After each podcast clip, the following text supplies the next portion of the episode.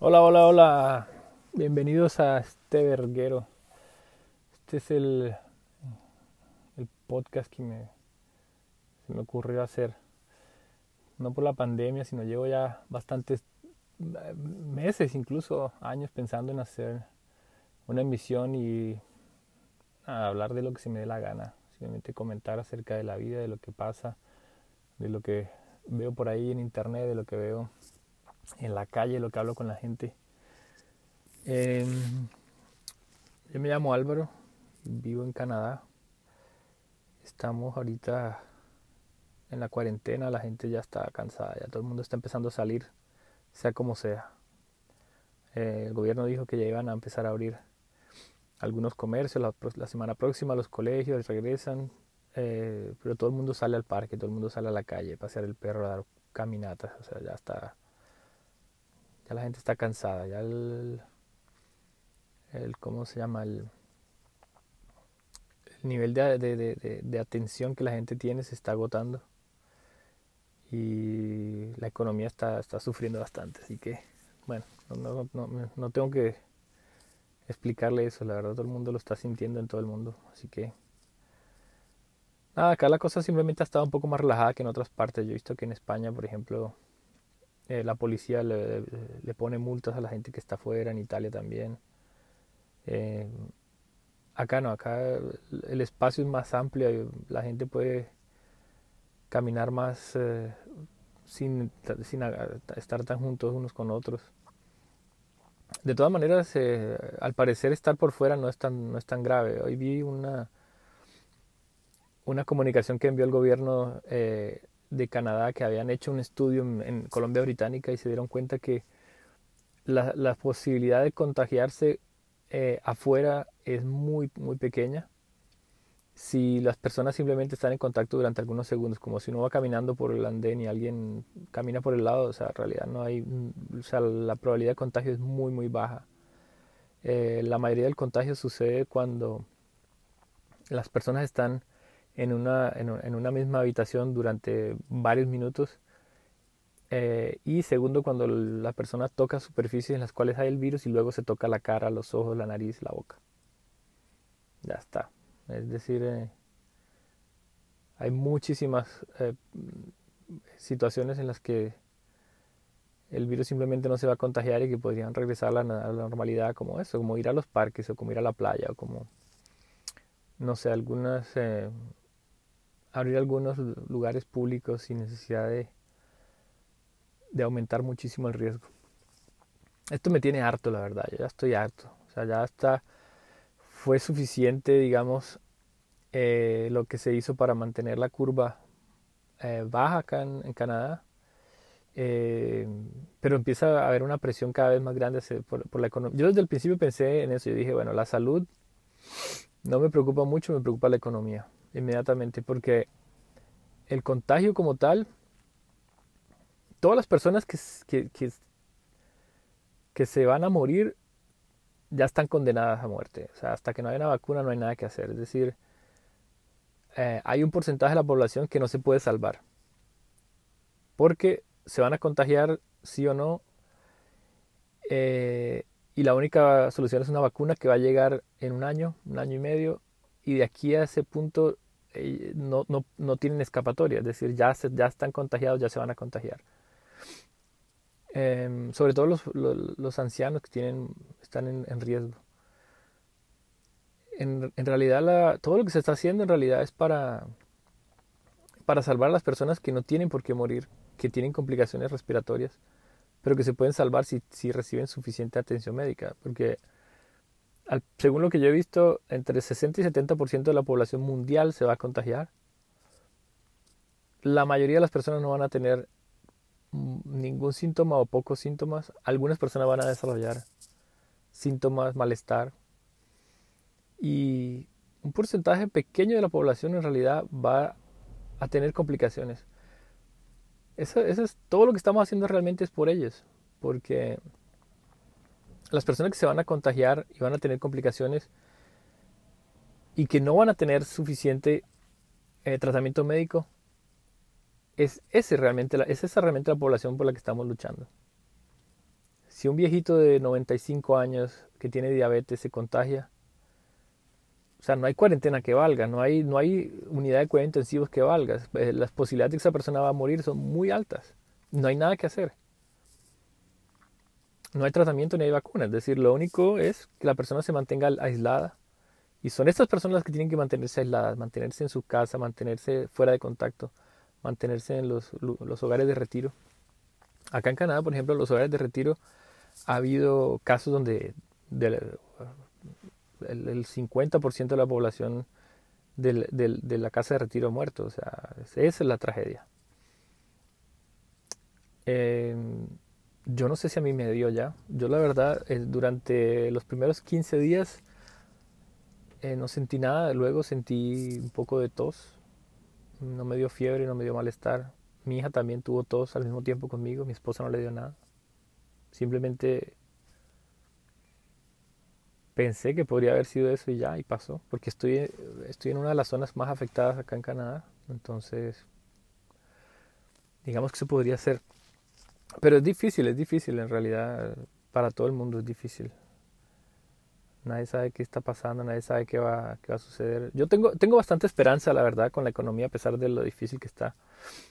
Porque como tal la economía no tiene nada, o sea, la economía no le pasó nada. La economía la paramos a las malas. Pero no hay un problema estructural realmente con la economía. Esta para, por, por supuesto, va a causar destrozos en, muchas empresas, en muchas industrias.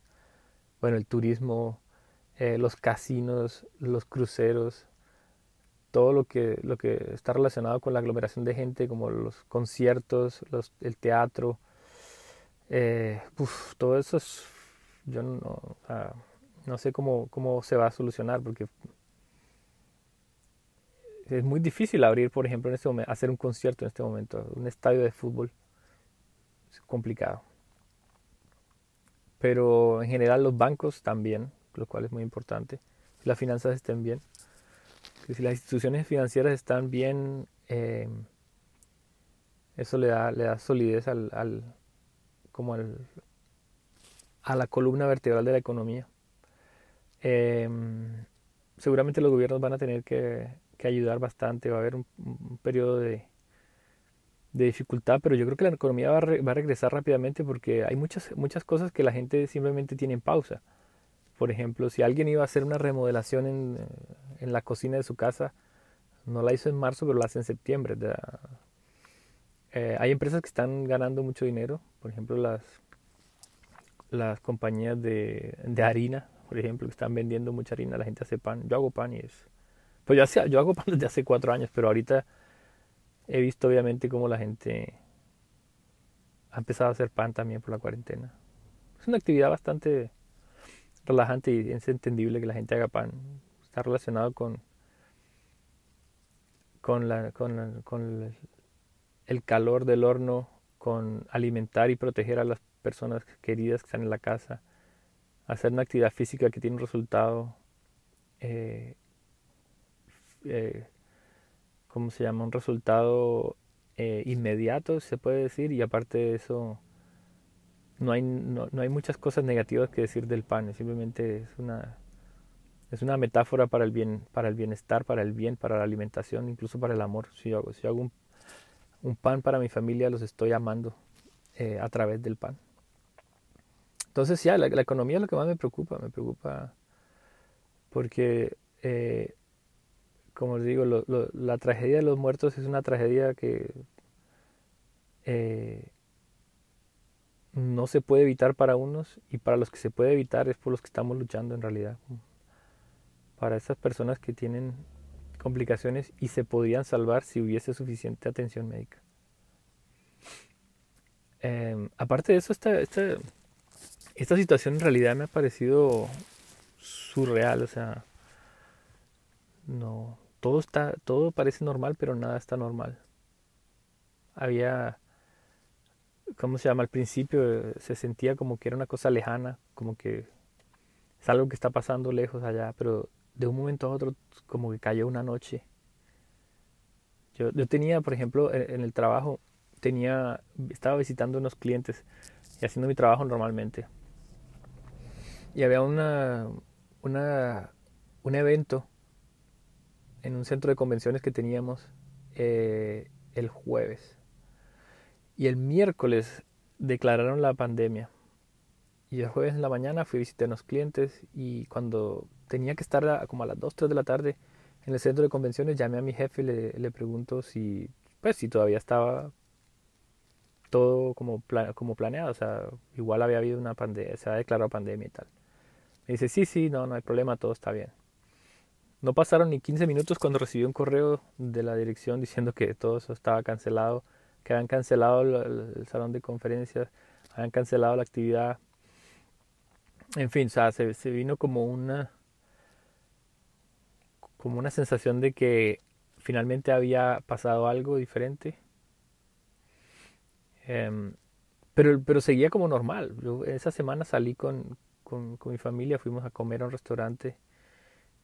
Todo estaba normal, la gente hacía comentarios, pero igual normal. Luego ya luego vino el cierre ya total. Em, hay muchísima desinformación, me parece a mí. Hay muchísima desinformación. La gente, por ejemplo, en Latinoamérica veo que la gente no entiende. Acá tampoco y en muchas partes, la verdad. No entiende realmente qué es lo que está pasando y no entiende realmente qué es lo que implica el virus y qué es, cuáles son las consecuencias y cómo se contagia qué hay que hacer. O sea, realmente veo, por ejemplo, la gente usando guantes. No entiendo, no entiendo cuál es la idea de usar guantes cuando no están en un hospital o no están tratando con pacientes. Incluso, eh, eh, sea, el virus no se transmite por la piel, el virus no entra por las manos. Por el contrario, los guantes crean una sensación de falsa seguridad. La gente piensa que porque tiene guantes puede tocar todo. Entonces toca superficies que tienen el virus y luego con ese mismo guante se tocan la cara. Además, el látex o la superficie del guante es más adherente, el virus se pega más a los guantes que a la piel. Es decir, es una cosa, completamente contraproducente, pero la gente que está más, eh, más ansiosa y más eh, que quiere hacer más, realmente hace menos. Es contraproducente tener guantes. Simplemente no toquen, no toquen las puertas, no toquen los pasamanos, no toquen las, los lugares donde la gente pone la mano. Así de sencillo. Y, el tapabocas, por ejemplo, el tapabocas la gente lo usa porque quieren que no se le contagie el virus, pero en realidad el tapabocas es para proteger a los demás. Pero, ¿qué, qué día vi un video, por ejemplo, que me pareció una cosa bien, bien eh, diciente de cómo la gente no entiende lo que está pasando hay un, una ciclorruta, ¿ok? Y el tipo de la, eh, de la, bicicleta lleva una cámara en el casco, entonces, bueno, se va filmando el paseo. Y hay una señora que viene caminando por la ciclorruta y lo ve desde lejos y cuando pasa por el lado le grita, le dice que guarde la distancia, que se, que, se quite. Primero, ella va caminando por la ciclorruta, eso ya por sí ya está mal. Pero segundo, el tipo pasa en la bicicleta a la velocidad de un ciclista y ella va caminando en, el, sentido contrario. Es decir, el riesgo de contagio en ese momento es mínimo, o sea, realmente es casi que cero. Pero ella, al abrir la boca y decirle que se distancie, ella está en realidad aumentando el riesgo de contagio porque ella está escupiendo micropartículas de saliva en el aire que él puede respirar. Es decir, suponiendo que ella está contagiada, ella podría haberlo contagiado a él por el hecho de decirse, decirle que se quite. O sea, la gente hace las cosas al revés simplemente porque no entienden cómo funciona el virus, no entienden cómo, cómo se puede contagiar ni qué hay que hacer. Yo, yo estudié eh, varios semestres una carrera médica, estudié odontología durante eh, muchos semestres y no terminé por muchas razones, pero aprendí patología y, y biología, microbiología, aprendí todas estas cosas. Y tengo, tengo una idea mucho más completa de lo que tiene la gente en eh, la gente del común. No, no soy no trabajo en, en, algo relacionado con la salud, no soy una autoridad en epidemiología ni en virología, no. Pero, pero entiendo el principio de cómo funcionan estas cosas y, realmente no, no, no es, no, es, me, me duele saber que hay gente que en realidad va a morir por la ignorancia.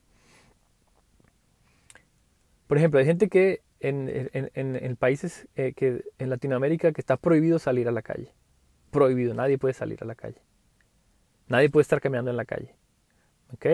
Pero las familias son grandes, entonces, por ejemplo, he escuchado de familias que hacen un cumpleaños e invitan a dos, tres otras familias con las que se están viendo todo el tiempo. Es decir, van a almorzar a la casa del uno y después van a, la casa del otro y dejan a los niños cuidando con uno. Entonces se reúnen ellos porque no están afuera, están en el patio de la casa. Entonces está bien, porque el virus está afuera en la calle, pero si están en la casa juntos, no pasa nada. Es todo lo contrario. Deberían salir al parque, deberían salir a la calle, deberían salir a caminar, a hacer ejercicio, pero no verse con nadie. Y hacen completamente lo opuesto. Entonces, en la cabeza ellos están luchando contra el virus y en realidad lo que están haciendo es abriendo oportunidades para que se transmita al estar unos con otros en una casa juntos, comiendo de la misma mesa, tocando las mismas cosas. En fin, esa es la, locura, la verdad. Es, una ridiculez todo lo que, todo lo que se inventa. O por ejemplo, eh, el, el gobierno forzando a la gente a ir a un mismo lugar para entregarles, por ejemplo, eh, alimentos. Entonces, sale un comunicado que tal día, tal fecha, en una dirección, el, instituto de lo que sea va a estar repartiendo bonos para alimentos o mercados y muestran la cámara y la fila de gente, unos encima de los otros. 500 personas haciendo fila. Y entonces como hay 500 personas, llegan personas a venderles café, a, vender cualquier cosa, porque se están, están rebuscando la vida también, ¿no? Gente que no tiene eh, otra manera de subsistir sino salir el día a día a, rebuscarse. En los países eh, desarrollados es más sencillo porque a pesar de que es difícil, el gobierno provee, el gobierno está enviando dinero, el gobierno está enviando eh, ayudas, haciendo programas. aquí hay, hay hay mucha organización en el gobierno hay maneras de, subsistir y, de colaborar. Eh, hay muchas, muchos programas y muchas cosas. Pero en países latinoamericanos, por ejemplo, hay gente que vive del día a día. Hay gente que se levanta y si ese día no trabaja, no come. Hay gente que paga la habitación en la que duerme cada día. Ni siquiera tienen un contrato mensual ni... Hay gente que paga la cama una cama compartida en un, dormitorio. Y, y, eso es, esa es, la, lo que yo no entiendo, ¿cómo, ¿cómo le pueden decir a una persona de estas que no puede trabajar, que no puede salir? ¿En que, ¿Hasta qué punto se vuelve eh, una mejor opción arriesgarse con el virus que morir de hambre? No entiendo cómo van a hacer, por ejemplo, en lugares como en la India y Bangladesh y en Somalia, y eso, eh, no entiendo cómo van a hacer. De verdad no entiendo porque cómo pueden decirle a la gente que está ya de por sí en, una situación terrible económica, decirle, y ahora no, no, no pueden trabajar. no lo entiendo. No entiendo de verdad. Estoy, estoy, estoy como, como les digo, ya estoy desesperado. Ya creo que, que ya la, la mayoría de las cosas que se pueda tienen que regresar eh, las fábricas pueden regresar, eh, yo creo que los almacenes ya pueden regresar tomando las medidas necesarias. Que yo, creo que los restaurantes es un poco difícil, pero, pero por lo menos eh, empezar, empezar, empezar a abrir. Hay que empezar a abrir porque si no, la economía va a causar más muertes que el mismo virus. Y va a causar inestabilidad política también. Las partes donde la gente está pasando hambre no es fácil, no es fácil mantener eh, a la población eh, calmada cuando, cuando no pueden ver los efectos del virus directamente, pero sí los efectos de la economía.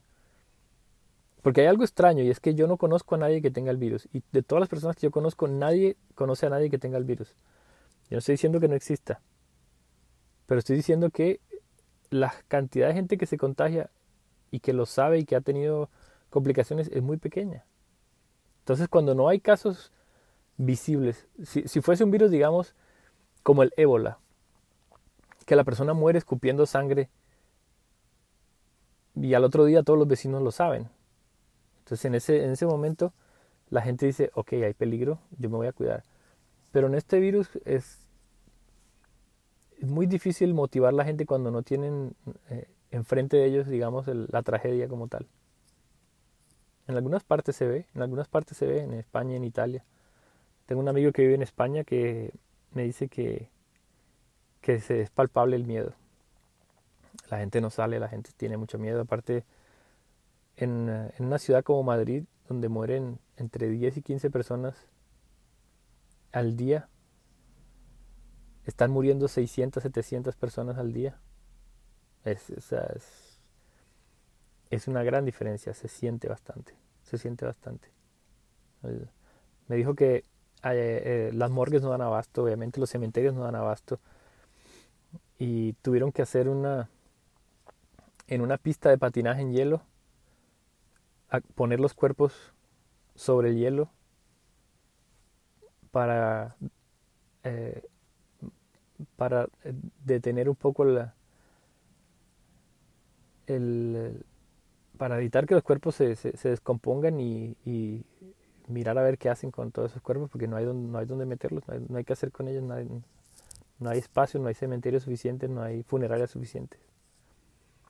Es una cosa que, que, que, he visto bastante es que la gente eh, entra alguien al hospital y queda completamente desconectado de la familia, completamente. En un reportaje que vi acá, un tipo eh, llevó al abuelo, no supo nada ese día, no lo dejaban ni siquiera acercar al hospital. Luego, al otro día, a los dos días, recibió simplemente una comunicación diciéndole que, que el abuelo había fallecido y que tenía que ir a recuperar el cuerpo a no sé dónde. O sea, así como simplemente un proceso eh, completamente estéril, y no en el sentido del virus, sino estéril en el sentido de deshumanizado, donde la persona no tiene tiempo de eh, despedirse de la, otra persona, no tiene tiempo de eh, hablar con un médico que le diga lo que están haciendo, no, no, no, no tiene ninguna referencia de lo que pasó en los últimos momentos, absolutamente nada, simplemente tu ser querido se murió y ya está, fin de la historia. Incluso en, en, en, en un caso en Latinoamérica también escuché una señora que se, se murió, eh, se le murió la mamá y bueno, no le daban noticia, no sabía qué había pasado, finalmente la contactaron a decirle que la mamá había muerto y que fuera por las cenizas que ya el cuerpo estaba cremado. Así nomás. Es, es, es, es increíble, es increíble. O sea, hace, hace, hace tres meses nadie hubiese podido pensar en algo así. Bien interesante, bien interesante. Yo he tenido bastante ansiedad. Honestamente no ha sido fácil para mí. Pero es por la economía más que todo. Al principio tuve un poco de miedo porque dije, bueno, si en mi casa pasa algo, alguien se enferma, el que tiene más posibilidades, más probabilidades de morir soy yo. Yo no soy viejo, pero tampoco soy un muchacho. Eh, nada, está, está, está la locura esto. Ya extraño, ya extraño la vida normal, digamos. Lo peor es que no se sabe cómo va a regresar toda la normalidad, porque van a quedar muchísimas cosas pendientes por por lo menos un año. Si no hay una vacuna no hay un tratamiento, no pueden, no pueden liberarnos todas las cosas. Bueno. Eh, bueno, eso es todo por hoy. Vamos a ver si hay, hay algún otro adelanto en los próximos días y me estaré conectando de nuevo. Suerte.